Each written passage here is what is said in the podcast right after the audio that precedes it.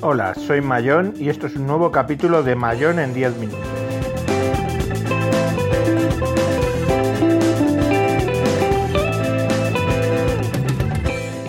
Hoy voy a hablaros de mi experiencia con Windows 10.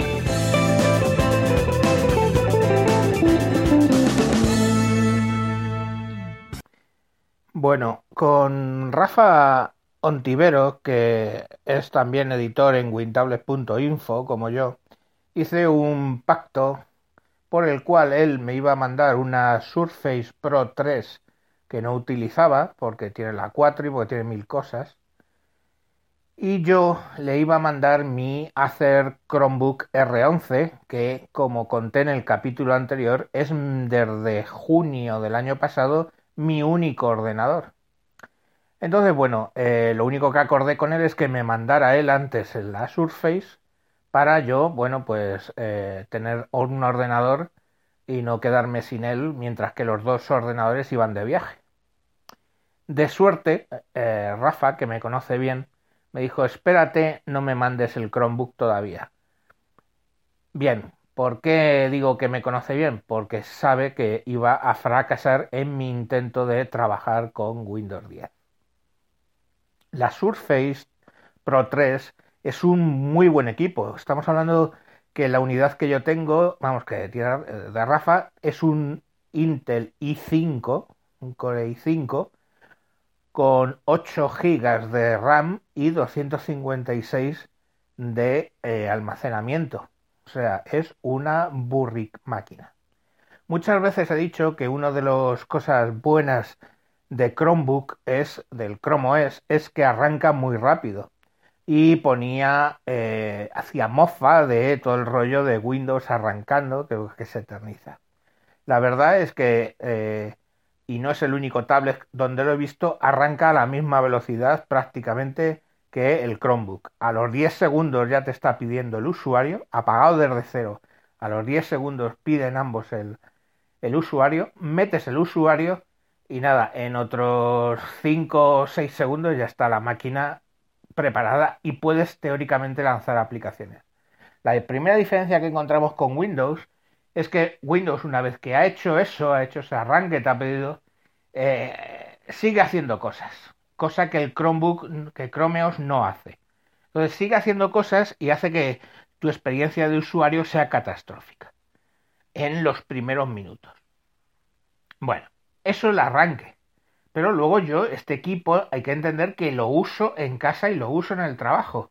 Cuando voy al trabajo, pues si tengo que ir a una reunión, me llevo mi Chromebook. Bueno, pues ahora me estoy llevando la Surface.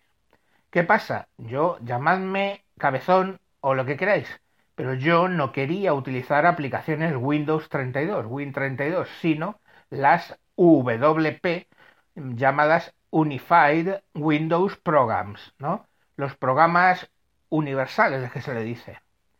Pues programas que se pueden ejecutar en la Xbox, en tu teléfono Windows Mobile o en la tablet o en el PC. Bueno, pues el tema, ¿por qué quiere utilizar ese tipo de aplicaciones? Porque esas están pensadas para ser usadas generalmente de modo táctil y, y, en modo tablet. Y yo lo quiero utilizar la Surface no como un portátil, sino como una tablet. Una tablet con stylus y bueno, pues utilizarla de esa manera. ¿Qué pasa? Bueno, pues las mismas aplicaciones universales de Microsoft pegan unos casques y dan unos errores flipantes. Yo tomo notas en las reuniones con OneNote, OneNote, la versión VUWP, y eh, bueno, pues de repente he tomado, he abierto la página, he puesto los intervinientes, el título, le he puesto lo de las rayas, ¿no? Activar renglones, he escrito un par de párrafos, de repente se apaga, se vuelve a encender y solo me aparece con el título porque todo el resto lo ha perdido. Vuelta a volverlo a escribir. Sigo tomando notas, ¡bam! y vuelve a pasar. Y así dos o tres veces donde tengo que reconstruir, no todos, pero sí los dos últimos párrafos o cosas por el estilo de lo que he escrito. Claro, e imaginaros eso en una reunión.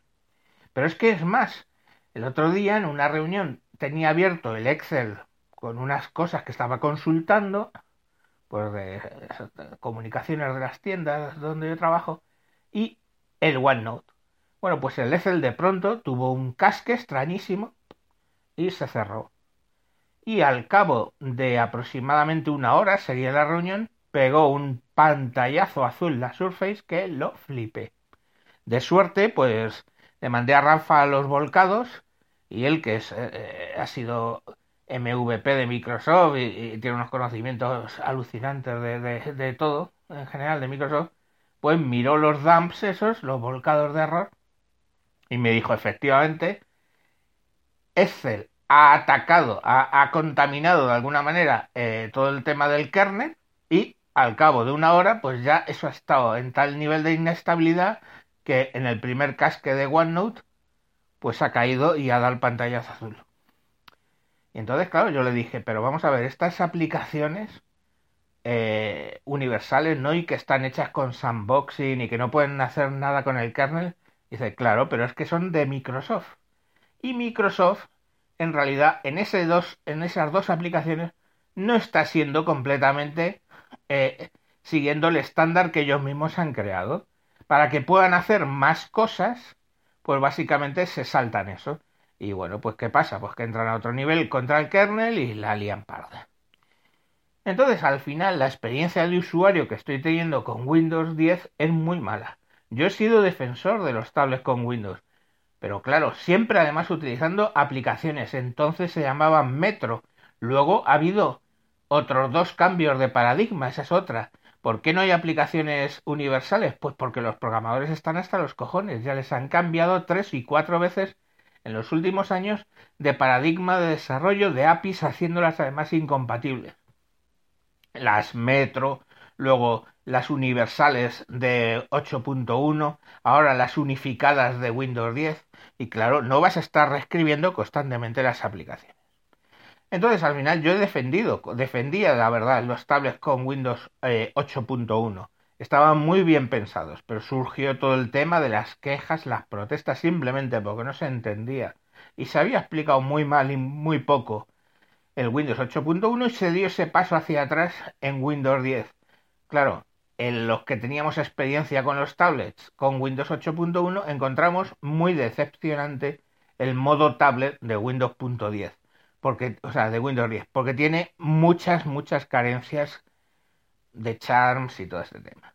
De entrada, además, es que es Microsoft dando bandazos. Sacaron Windows RT. Sí, yo tuve un Windows RT y contento grababa podcast, editaba vídeo, hacía de todo con las aplicaciones Metro. Tenía el Office para Metro y funcionaba perfectamente. Pero esta gente dejó de utilizarlo, dejó de, de, de trabajar con ello. ¿Y ahora con qué me vienen? Después de mucho tiempo vienen con que van a sacar Windows en la nube, que solo vas a poder utilizar aplicaciones unificadas. digo, coño, ¿esto cómo se parece a Windows RT? Luego sacan hablando de que van a conseguir ejecutar Win32, las aplicaciones tradicionales de toda la vida, sobre procesadores ARM, entonces van a sacar probablemente tablets con ARM. Coño, pero si la Surface RT era un procesador ARM y seguimos con los bandazos y seguimos con todo. Entonces, como yo esta máquina la uso para trabajar y no he podido, pues se va a ir a un cajón.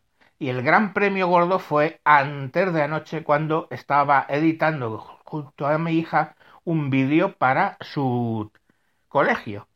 Bueno, pues ahí de repente salta en pleno renderizado, que se tiró una hora renderizando, en pleno renderizando, renderizado, me salta un mensaje diciendo que sí o sí va a ponerse a actualizar. Lo pude retrasar un par de horas, pero es otro tema, que tú lo retrasas un par de horas, luego lo vuelves a intentar retrasar y llega un momento que sí o sí, ahora voy y instalo. Y te corta lo que tengas que hacer. Les da exactamente igual que tengas un proyecto a medio, que tengas un vídeo editando, hayas perdido horas, les da exactamente igual. Ellos tienen que hacer la actualización y la van a hacer sí o sí.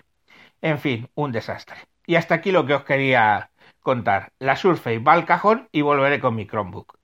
Adiós.